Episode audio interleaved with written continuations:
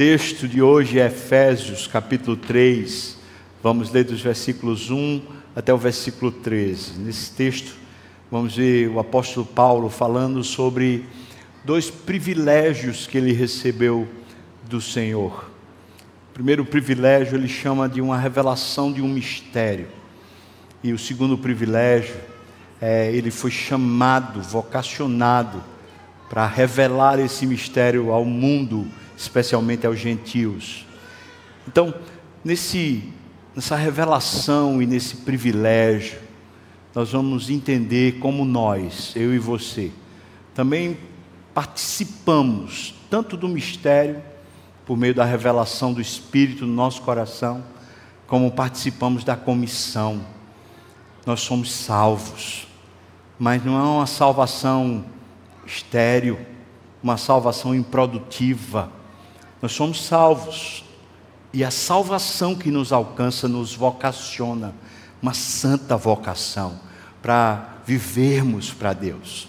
E Paulo está dando um testemunho pessoal agora, de como isso revolucionou a vida dele e como isso é extraordinário. Por isso, eu coloquei como tema: salvo para uma santa vocação. Paulo foi assim, eu também. Eu tenho certeza que qualquer um que foi alcançado por Cristo não tem outra vida senão viver para Ele, e essa é a santa vocação. Efésios capítulo 3, a partir do primeiro versículo até o versículo 13, diz assim: Por esta causa, aqui eu quero fazer um apêndice. Paulo tinha acabado de falar o que era a igreja. A igreja era uma unidade, uma quebra de barreiras e separação, fazendo agora o povo de Deus, sejam gentios, sejam judeus, seja de que classe social fosse, se tornou agora uma unidade, a nossa comunhão. Falamos disso semana passada. Agora Paulo está dizendo, por causa disso, por causa da igreja, por causa dessa unidade, eu, Paulo, sou prisioneiro de Cristo Jesus, por amor de vós, gentios se é que tendes ouvido a respeito da dispensação da graça de Deus, a mim confiada para vós outros. Pois, segundo uma revelação, me foi dado conhecer o mistério, conforme eu escrevi há pouco resumidamente. Pelo que, quando ledes, podeis compreender o meu discernimento do mistério de Cristo, o qual, em outras gerações, não foi dado a conhecer aos filhos dos homens como agora foi revelado aos seus santos apóstolos e profetas no Espírito, a saber, que os gentios são co-herdeiros, membros do mesmo corpo e coparticipantes da promessa em Cristo Jesus por meio do Evangelho, do qual eu fui constituído ministro conforme o dom da graça de Deus a mim concedida segundo a força operante do seu poder. A mim, o menor de todos os santos, me foi dada esta graça de pregar aos gentios o evangelho das insondáveis riquezas de Cristo e manifestar qual seja a dispensação do mistério desde os séculos oculto em Deus, que criou todas as coisas, para que pela igreja. A multiforme sabedoria de Deus se torne conhecida agora dos principados e potestades nos lugares celestiais, segundo o eterno propósito que ele estabeleceu em Cristo Jesus, o nosso Senhor, pelo qual nós temos uma ousadia, um acesso com confiança mediante a fé nele. Portanto, eu vos peço que não desfaleçais nas minhas tribulações por vós, pois nisto está a vossa glória. Meu Deus, faz a gente se encantar, como Paulo se encantou com a tua obra, e que isso desperte em nós um tipo de vida tão grande que nem a gente mesmo consiga mais freá-la ou impedi-la, Deus. toca-nos aqui, desperta-nos aqui, Senhor. Nós oramos no nome de Jesus. Amém e amém. Primeiro capítulo, você lembra, Paulo começa falando que nós temos as bênçãos espirituais que foram dadas por Cristo, também foram dadas por Deus Pai e também foram dadas pelo Espírito, mostrando que a Santa Trindade estava trabalhando para a nossa salvação. Depois, ainda no capítulo 1, Paulo faz uma oração para que os olhos sejam abertos e a gente de repente descubra uma fonte inesgotável de poder para vivermos a vida e as bênçãos que nos foram dadas. Quando chegamos no capítulo 2, Paulo coloca logo nos primeiros versículos a exatidão da nossa perdição e da nossa salvação. Como essas coisas estavam é, em confronto uma com a outra e agora nós fomos reconciliados com Deus por meio de Cristo Jesus para as boas obras que Ele preparou de timão para que andássemos por elas. Depois dele falar isso, então ele começa a falar sobre a igreja, essa nova criação de Deus, essa coisa que ninguém esperava, uma coisa totalmente inédita. Como é que ele junta tudo num caldeirão só?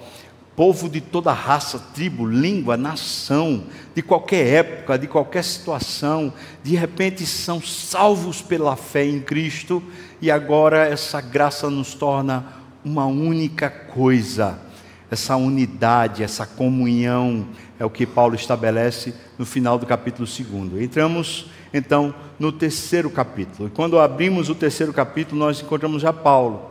Primeiro dizendo o seguinte: Eu não sou prisioneiro de Nero, eu não sou prisioneiro de Roma, eu sou é, prisioneiro de Cristo. E isso, isso traz consigo um primeiro um consolo para a igreja. A igreja de Éfeso aparentemente estava meio que abatida por saber que o apóstolo amado deles estava lá preso.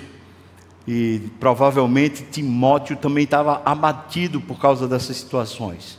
Então, Paulo está dizendo: olha, não tem a ver diretamente com vocês, não tem a ver diretamente com Roma, mas tem a ver diretamente com o senhorio de Cristo sobre a minha vida eu, porque amo e porque sirvo Ele, estou sendo levado até esse local, a prisão. É uma maneira nova de enxergar as situações adversas. É uma maneira superior de enxergar. Quando Cristo governa, nós somos conduzidos por Ele acima das circunstâncias. Mas também Paulo diz que ele está preso por amor aos gentios. E é bom que a gente entenda isso. Se Paulo não obedece o chamado de pregar aos gentios, ele não teria sofrido a oposição dos judeus. E não sofrendo a oposição dos judeus, ele não teria despertado o Império Romano contra os cristãos. O fato é que Paulo vai aos gentios por obediência a Cristo. E era necessário, nesse primeiro momento, como em muitos momentos da história, que houvesse mártires, pessoas que fossem até o sangue, até a morte, para que o evangelho pudesse ser difundido, pudesse chegar aos rincões do mundo. Então Paulo está dizendo: olha, a minha obediência a Cristo me trouxe uma disposição de obedecê-lo, mesmo sabendo que a oposição seria gigantesca e que eu estou preso por causa da oposição dos homens mas na verdade o que me aprisiona o coração é uma plena satisfação e gozo pelo meu amado Salvador.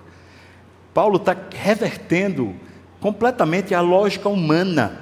Ele está desprezando e desdenhando qualquer pensamento de que é porque ele fez alguma coisa errada, ou que seria um mérito, ou que ele é um injustiçado, coitado, que está sendo prejudicado. Não há vitimismo no coração de Paulo. Nem por outro, por outro lado, não há também uma vida de rebeldia, de alguém que é teimoso, quanto mais, que sofre consequências reversas ao seu próprio procedimento. Paulo está deixando claro isso logo aqui. Olha, é por amor a vocês que eu estou preso, mas não tem a ver com vocês, tem a ver com a obediência a Cristo E isso certamente para ele era uma grande, uma grande conquista pessoal. Pensa que esse homem, outrora, ele estava perseguindo esses cristãos, estava matando. Então ele, ele conhece a dimensão disso. Ele sabe o tipo de raiva e de objeção que aqueles judeus tinham. Então ele se sente muito privilegiado agora por sofrer afrontas por causa do nome do Senhor Jesus. Depois que ele diz isso, então, ele começa a falar que a ele foi dado um privilégio, o mistério foi revelado. Eu quero começar esse ponto desse primeiro privilégio de Paulo, tentando definir o que é mistério. Na nossa língua português, mistério é uma coisa que está oculta, é, ela, ela carrega consigo um negócio meio supersticioso, meio efêmero, meio estranho. Mas na linguagem grega, era apenas um segredo que foi revelado. Era essa a ideia. John Stott diz o seguinte para a gente entender: no cristianismo não existem mistérios esotéricos reservados para uma espécie de elite espiritual, como normalmente se pensa a palavra mistério. Ao contrário, os mistérios cristãos são verdades que, embora estejam além da compreensão humana, elas foram reveladas por Deus e, portanto, agora pertencem abertamente à igreja toda. John Mackay também ajuda a gente a entender dizendo o seguinte: hoje em dia entendemos por mistério alguma coisa estranha, inescrutável, enigmática, algo que necessita ser decifrado e para o qual é imprescindível uma chave. Mas para Paulo, entretanto, o mistério era um segredo que antes escondido, agora estava desvendado. Então, Paulo está dizendo o seguinte: eu tive um privilégio. Aquilo que no Velho Testamento, no mundo antigo, eles estavam querendo entender como a salvação ia se processar, Lembra que Abraão creu e isso lhe foi imputado para a justiça, e portanto a salvação no Velho Testamento ela é fruto da fé, não é fruto de obras, fruto da fé. Mas eles não sabiam ainda como Deus tiraria o pecado do mundo. Eles criam que haveria um redentor. Mas como seria isso? Como seria essa obra de Deus para tirar de nós o pecado? Mas aí, para Paulo, que era judeu de judeu, que tinha toda essa herança e tradição do conhecimento do Velho Testamento com essa plataforma misteriosa, ele disse: Para mim, Jesus quebrou, ele me revelou, e portanto eu tenho um privilégio. Sabe o que isso nos denota? Que para a gente conhecer a obra redentora de Cristo, não é a nossa razão humana que consegue chegar lá. Nós podemos entender com a razão humana, nós podemos até comunicar com a razão humana, mas para que de fato a salvação aconteça, o mistério precisa ser desvendado. Isso vai muito além de uma compreensão racional. Isso aqui é uma revelação espiritual Aqueles que participam da obra de Cristo por meio do sacrifício deles são salvos. Esses tais têm o mesmo privilégio que Paulo. A nós nos foi dado o cair das escamas dos olhos para vermos, para contemplarmos, para entendermos, para apreciarmos, para desfrutarmos. Isso tem a ver com relação com Deus com intimidade com Deus, com prazer na presença de Deus. Esse é o grande privilégio que é o mistério. E aqui no versículo 3 e no versículo 4, Paulo faz questão de dizer que a fonte desse mistério é Cristo. É uma revelação divina. E Paulo chama esse mistério de um mistério de Cristo, logo no versículo 4. Portanto, irmãos, ninguém se equivoque. A fonte e a substância do mistério é a pessoa bendita do Senhor Jesus. Pense aqui comigo, irmão, quem no mundo antigo, antes que Cristo viesse ao mundo, quem poderia conceber de que seria o Filho de Deus? Que o próprio Deus se faria carne e habitaria entre nós, cheio de graça e de verdade. Ninguém poderia. Da mesma forma, a pessoa que não conhece com o Espírito a salvação, ele até entende, mas fica meio enigmático. Como assim? É, é, é uma coisa grega? É, é, o que? Hércules que está aqui? É um filho dos deuses? É uma mistura de Deus com homem? Como é isso? Não, não. É extraordinário mesmo. É Deus se importou mesmo comigo. Eu estava vendido, estava podre, estava morto, mas Ele se incomodou, e Ele desceu, Ele se fez gente, e com pureza Ele viveu, para me resgatar a mim, meu Deus, isso constrange por dentro, isso mexe de forma que a gente não sabe nem descrever, porque mexe muito lá dentro, porque foi desvendado o mistério. Mas veja que a fonte é Cristo, e a substância do, ministério, do mistério é o próprio Senhor Jesus. Paulo diz também a natureza desse mistério, e aqui ele revela algumas coisas que são, especialmente no versículo 6, ele explica algumas coisas que são partícipes do ministério. Veja, ele diz assim: ele diz, isto é, isto a respeito do mistério, os gentios são co-herdeiros.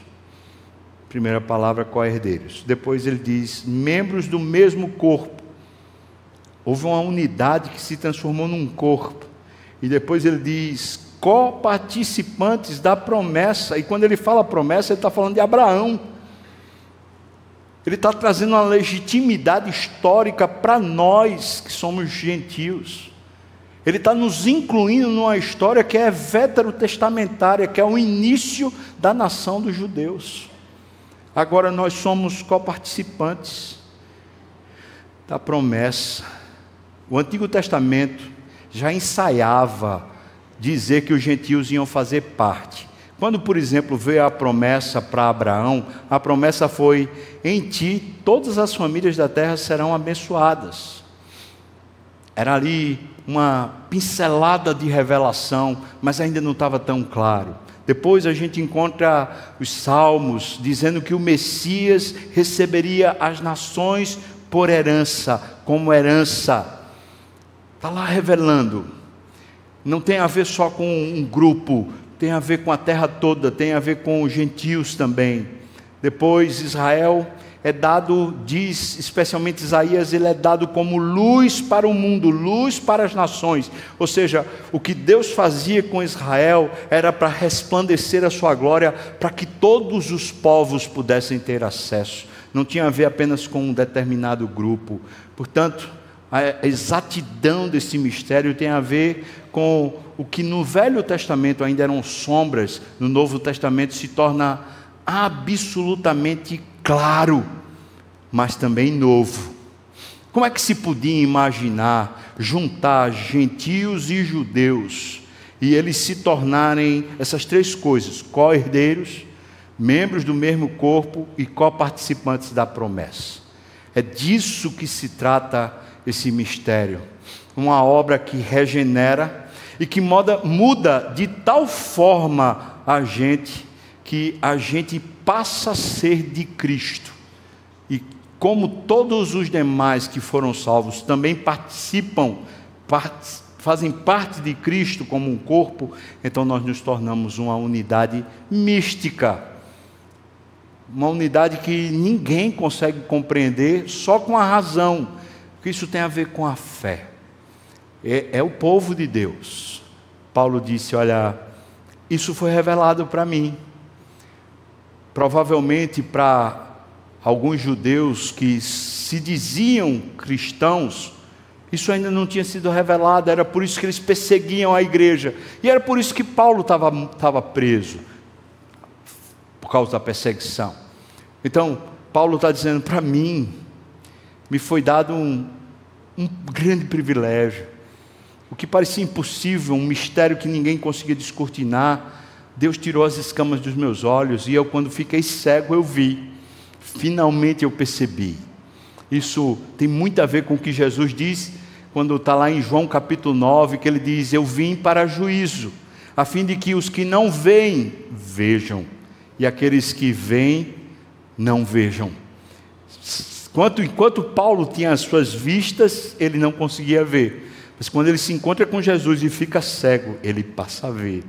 E depois ele recupera a vista como que por um milagre. Agora nós chegamos no segundo ponto. Quando esse mistério nos é desvendado, quando participamos agora da obra de Cristo e somos transformados em igreja, o que decorre disso? Vem a segunda parte, ou o segundo privilégio. Paulo diz que ele foi comissionado, ele foi chamado para pregar aos gentios. E nós somos gentios, então talvez nós sejamos chamados para pregar aos gentios, talvez um ou outro de nós seja chamado para pregar aos judeus. Mas nós podemos dizer o seguinte: a natureza da comissão de Paulo é a mesma natureza da nossa. Nós somos chamados para pregar Jesus e ensinar. Dito isso, vamos perguntar aqui no texto, versículo 7. O que é que nos é dado? Perceba aqui, por favor, no versículo 7. Ele diz: Fui constituído ministro segundo a força operante do seu poder. Eu queria destacar essas duas palavras que ele usa aqui. A primeira palavra, traduzida como força, no original grego, é energia. E essa palavra é o ato de trabalhar com eficiência. No Novo Testamento ela é usada apenas para um poder sobre-humano. Veja que foi dado a ele um ministério, um serviço, foi comissionado, constituído ministro. E ministro é servo. Ele foi transformado em servo, e o texto diz, segundo um poder sobrenatural. Foi uma força que não foi de homens. Veja, irmãos, a transformação da nossa natureza, que antes nós servíamos, preste muita atenção nisso. Antes nós servíamos aos nossos próprios impulsos. Nós éramos escravos do nosso umbigo, nós fazíamos o que o nosso ego queria e estávamos sujeitos ao diabo. Uma força sobrenatural uma energia sobrenatural, um poder sobrenatural eficaz veio sobre nós, nos tirando dessa posição de viver servindo o ego para vivermos agora servindo Deus.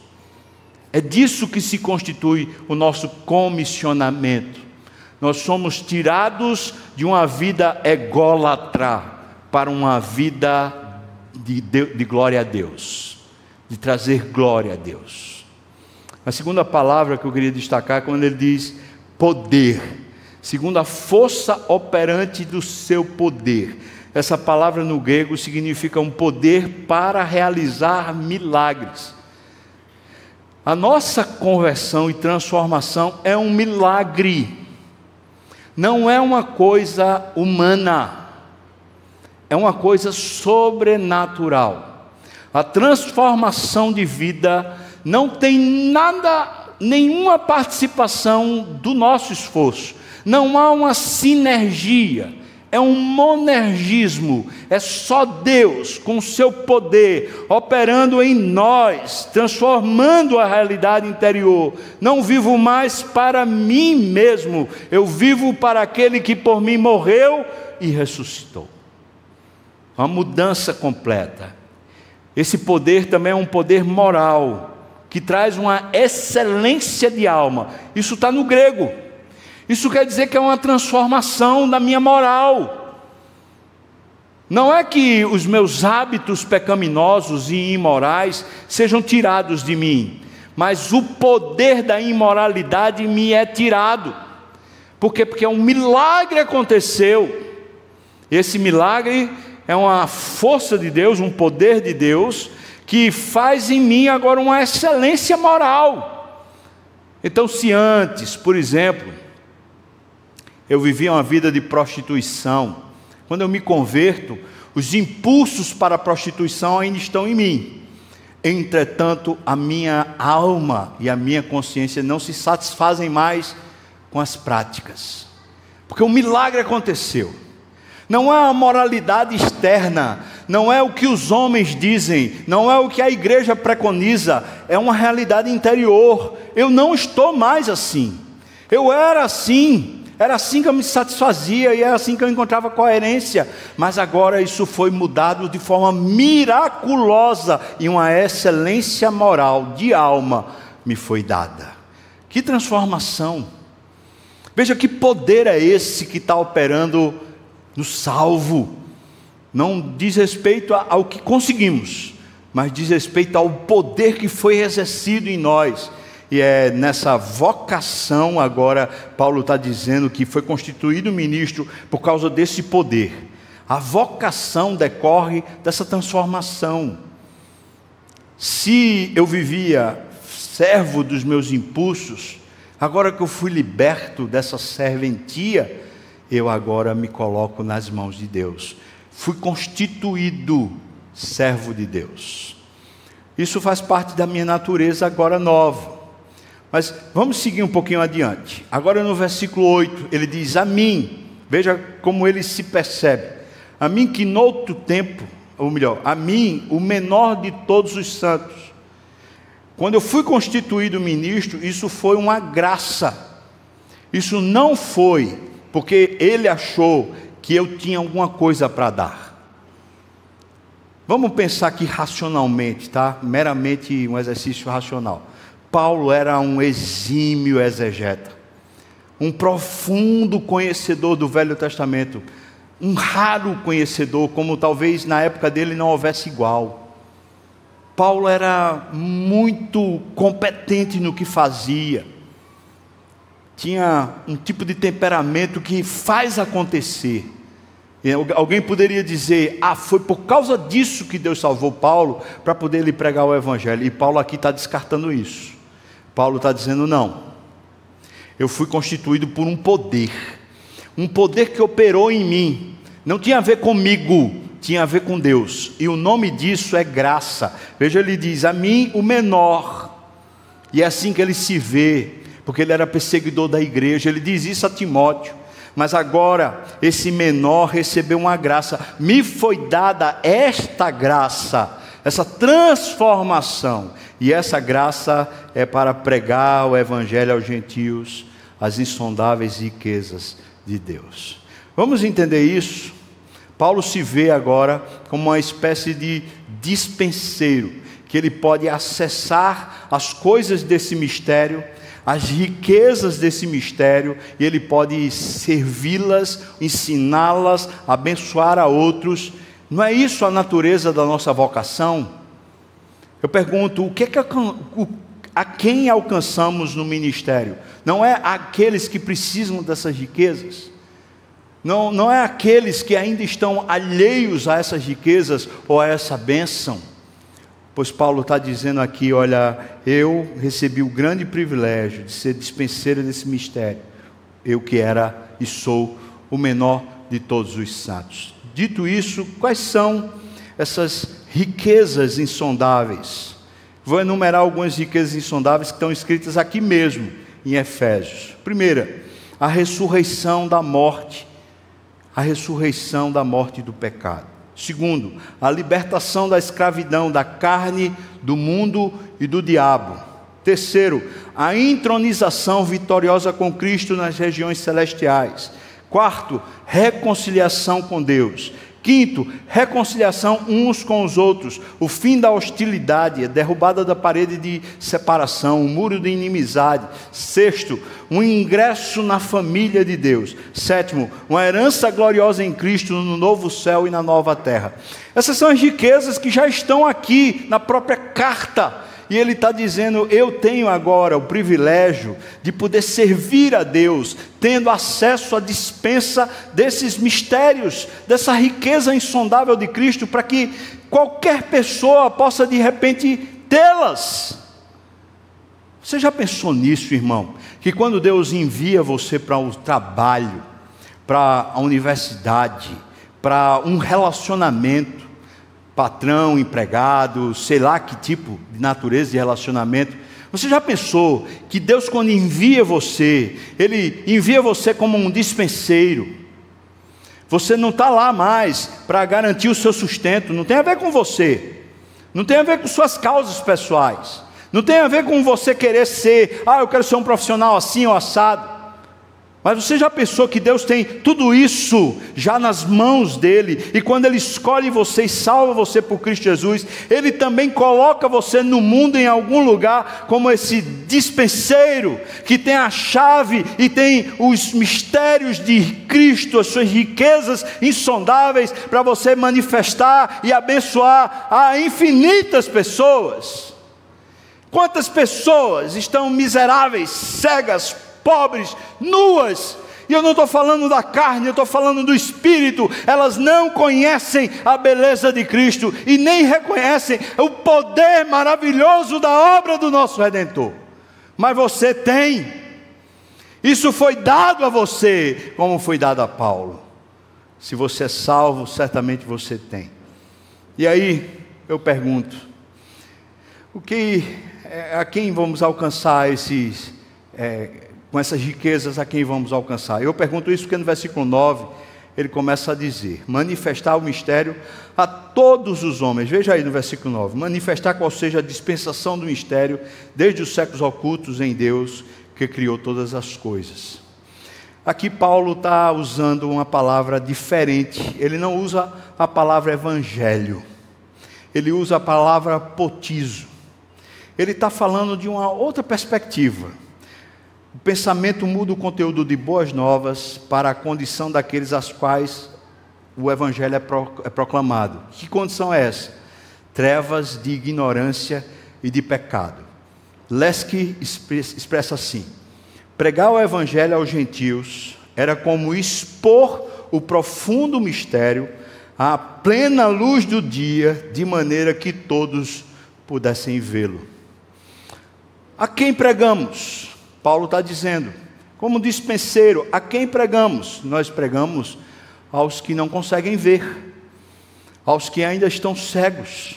E pela graça de Deus e por esse mesmo poder que operou em nós, sendo usados por Deus nesse ministério, nós somos esses operadores de milagres que abrem os olhos dos cegos para que eles possam ver as maravilhas da obra de Cristo.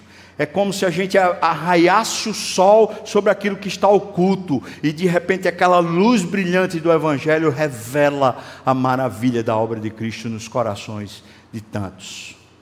Diante disso, eu fico me pensando aqui, me, me perguntando muitas vezes: meu Deus, por que às vezes, não poucas, nós somos tão medrosos? Será que a gente tem medo de uma retaliação ou de alguém que venha é, criticar a gente? Será que é comodismo porque você não, não tem interesse em ter trabalho? Mas se foi para precisamente isso que Cristo lhe salvou, para enquanto aqui na terra estiver, você ser esse canal, esse veículo, que agora parece que carregar um farol para revelar o que está oculto para ele, para o que está sem Deus. Essa é a santa vocação. É levar Cristo para o perdido. É levar o Evangelho para o mundo. É um descobrimento das riquezas insondáveis de Deus. Deus criou o universo. Ele começou uma nova igreja, uma nova criação, a igreja. E a igreja é esse povo que recebe o mistério, a revelação do mistério, e agora vai ao mundo proclamar as virtudes daquele que nos chamou das trevas para a sua maravilhosa luz. Mas, versículo 10. A quem mais alcançamos com esse, essa revelação do mistério? Pois bem, Paulo parece dizer um negócio aqui que extrapola a nossa sensatez. É como se a gente não se, não se apercebesse de que há um mundo espiritual contemplando a nossa vida. Paulo diz assim: para que, pela igreja, ou seja, você que é salvo, a multiforme sabedoria de Deus se torne conhecida agora dos principados e potestades nos lugares celestiais. Sabe que coisa poderosa é essa? Está dizendo que hoje, pela vocação que Ele nos deu, por essa vida vida para revelar os mistérios, as insondáveis riquezas de Cristo, com essa vida, os anjos, principados e potestades, estão olhando e dizendo: Meu Deus, a sabedoria de Deus era muito maior do que eu conseguiria imaginar. Que grande testemunho é para um anjo quando ele vê um perdido pecador como eu ser salvo por Cristo, mudar o coração, mudar o sentido de vida, não vivo mais para mim mesmo, vivo para Ele. Os anjos olham para isso e falam: aqui está a plenitude da sabedoria de Deus. Ninguém jamais conceberia um poder, nem uma imaginação como essa. O que ele faz é extraordinário, e Paulo está dizendo isso, irmãos. Agora, pela igreja, essa sabedoria de Deus, essa multiforme, uma maneira singular, única, cheia de formas que ninguém consegue dimensionar, chamada igreja, povo de Deus, de toda tribo, raça, língua, povo, nação, de todo tipo de, de pessoas que sejam socialmente ricas ou socialmente pobres, paupérrimas, gente que está escrava, gente que está liberta, gente que está de qualquer jeito, essa multiforme graça de Deus revela uma sabedoria que os anjos não conheciam. Agora, nos lugares celestiais, ele conhece. Essa palavra que é usada para a sabedoria é polu poikilos. Polu poikilos. Essa palavra ela descreve a emaranhada beleza de um bordado.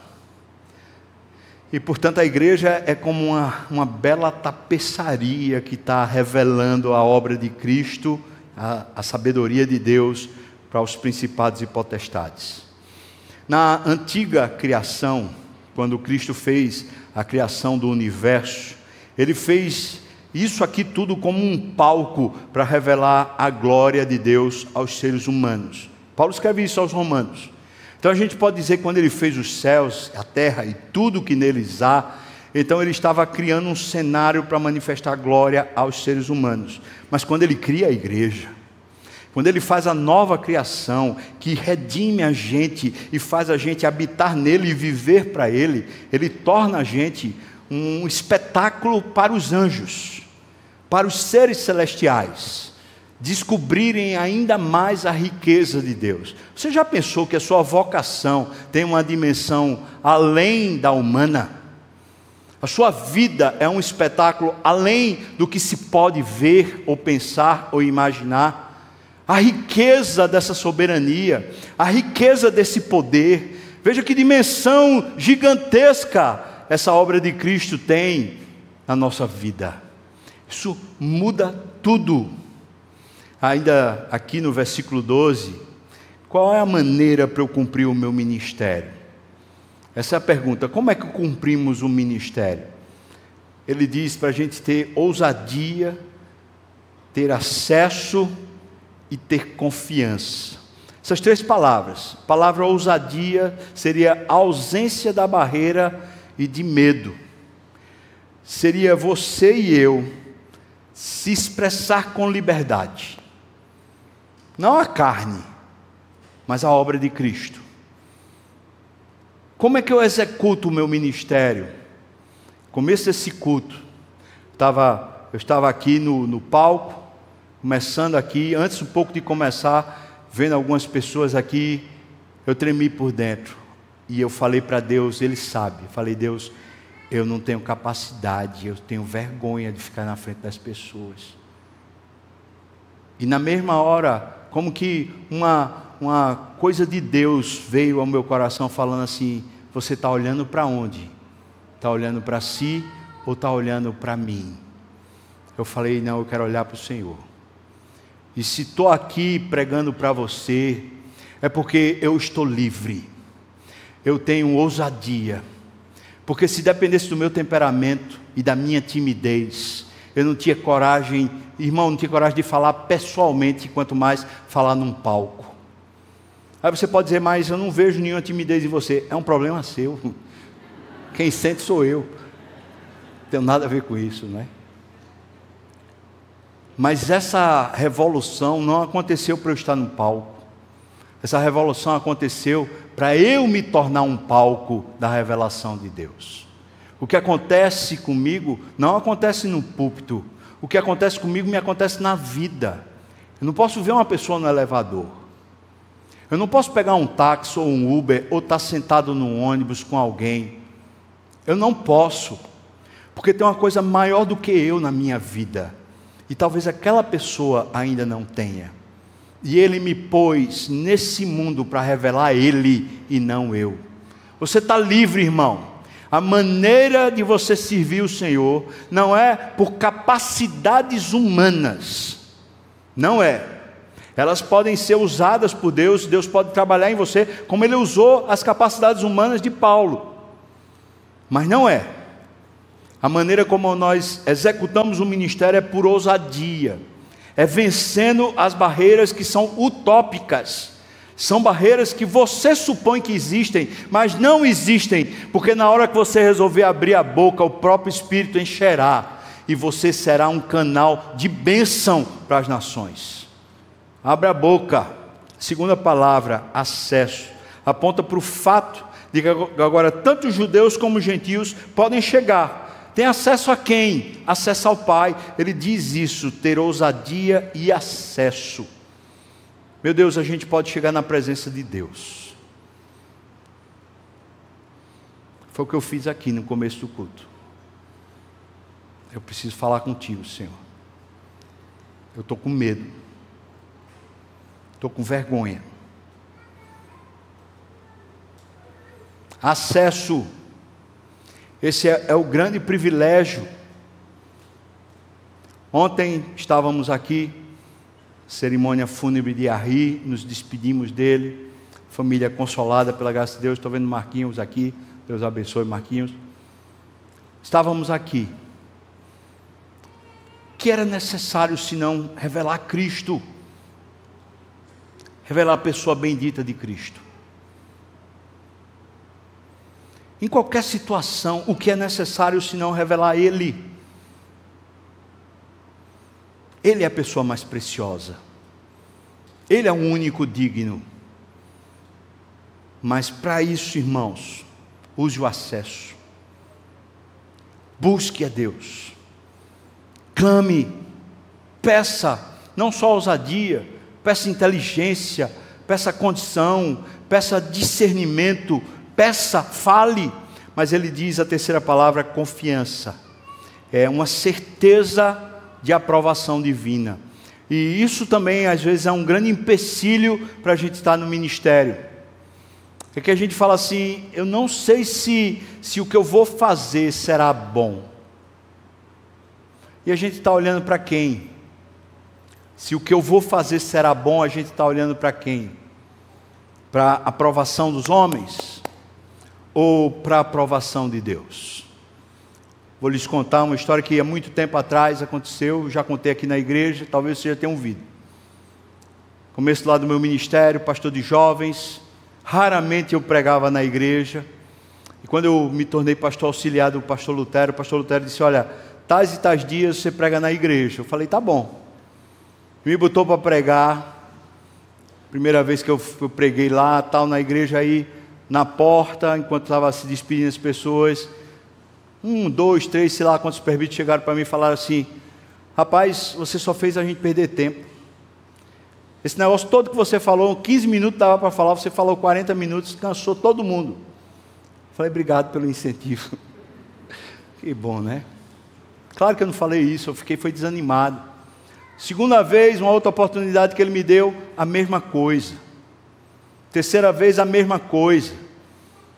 Eu cheguei para o pastor Lutero e falei assim, pastor, eu queria pedir ao Senhor que não me colocasse mais no púlpito para pregar. Eu tenho outras tarefas na igreja, eu tenho escola dominical, eu tenho jovens, eu estou trabalhando, eu estou pregando, então não me bota mais na igreja porque não dá para mim. Eu prego e depois levo lapada lá na frente, eu não, não aguento.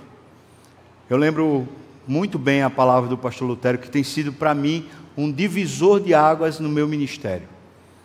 Ele falou assim, sabe? Quando você subir ao púlpito, olhe bem para o meio da igreja e veja um trono. O cordeiro que foi morto está sentado lá. você prega para Ele e só para Ele, e Ele já se agradou de você. O que Paulo está falando é alguma coisa como isso. O que ele está dizendo é que você pode ir com confiança, porque Deus já se agradou. Não, é os, não são os homens que têm que se agradar. Quem tem que se agradar é Deus. E se você, do seu jeito, com as suas limitações, você vai servir a Deus, revelando o mistério, as, as insondáveis riquezas de Cristo, Deus já se agradou. Afinal de contas, Ele criou você e recriou você para isso.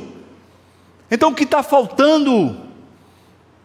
O que está faltando para nós exaltarmos Cristo com todo o nosso ser, em todo lugar? Nossa fala é Cristo, o nosso sonho é Cristo, o nosso ideal é Cristo, tudo só tem a ver com Ele, porque Ele merece glória e honra para sempre. Então vamos viver para Ele. No final, versículo 13, ele diz para os irmãos de Éfeso: Portanto, eu vos peço, não desfaleçais nas minhas tribulações por vós. Você percebe o que ele está dizendo? É, não desanimem por causa do que eu estou passando. Ele diz: por quê? porque essa é a glória de vocês, é vocês terem um testemunho de que eu estou vivendo para Deus e vocês, da mesma maneira, podem viver para Deus. Então, em vez de vocês olharem para o meu sofrimento e ficarem tristes, vocês deveriam tomar impulso com o meu sofrimento para se darem a Deus completamente. Esse é o sentido que Paulo está usando. Então, veja, irmãos, duas coisas que Paulo está dizendo que são privilégios. Primeiro, privilégio é que de repente ele teve acesso ao que ele, como erudito, estudioso, uma mente brilhante, um catedrático, ele não conseguia ter acesso. Era um mistério. Não conseguia ser revelado porque era espiritual, mas Deus abriu os olhos e ele viu. Mas o segundo privilégio é que esse Deus que abriu os olhos dele, encheu a alma dele, agora chamou ele para ele ser um canal de Deus Deus ser visto na terra, Deus ser conhecido na terra através dele. Uma santa vocação. Para que você existe? Essa é a minha pergunta final. Para que os sofrimentos que você tem passado, ou os sofrimentos que pessoas que você ama têm passado, eles têm sido uma maneira de arrefecer o seu ministério, a sua vida? os prejuízos que você sofre, os problemas que você sofre, estão arrefecendo a sua jornada, pois eu quero impulsionar você como Paulo fez. Essa é a glória de vocês, esse é o motivo de vocês estarem na terra. Se animem no nome de Jesus, proclamem Cristo, proclamem até as pedras, até as águas, até o céu. Fala de Cristo para o mundo, porque o mundo está carente, o mundo está louco, está perdido Irmãos, a gente acaba de ter notícias de quase, quase não, vários países do mundo nós encontramos é, é, pessoas se, se juntando para aclamar o Hamas, um grupo terrorista, Deus. Que mundo é louco é esse? De pessoas que vão às ruas para aplaudir terroristas. Esse mundo está nas trevas, mas nós temos a luz, louvado seja Deus e nós temos acesso às riquezas insondáveis de Cristo. Louvado seja Deus! E nós estamos vivos. Deus colocou você no emprego, Deus colocou você na universidade, Deus colocou você numa família, Deus colocou você num condomínio, num prédio, num lugar. No nome de Jesus, se levante, cristão, e vamos exaltar o nome do Senhor. Muito além das quatro paredes, a vida toda para honrar e homenagear Jesus. Amém, irmãos? Vamos ficar de pé, vamos orar. Deus lhe fortaleça muito nesse dia. Deus lhe fortaleça nessa semana, para você viver para a glória dele. Obrigado, Deus, por tão grande salvação. E obrigado por nos estimular e fortalecer, dando o exemplo de Paulo para nós. Ajuda-nos, Senhor Deus, a não arrefecermos, pelo contrário, a nos levantarmos. Levanta teu povo, Senhor, no nome de Jesus.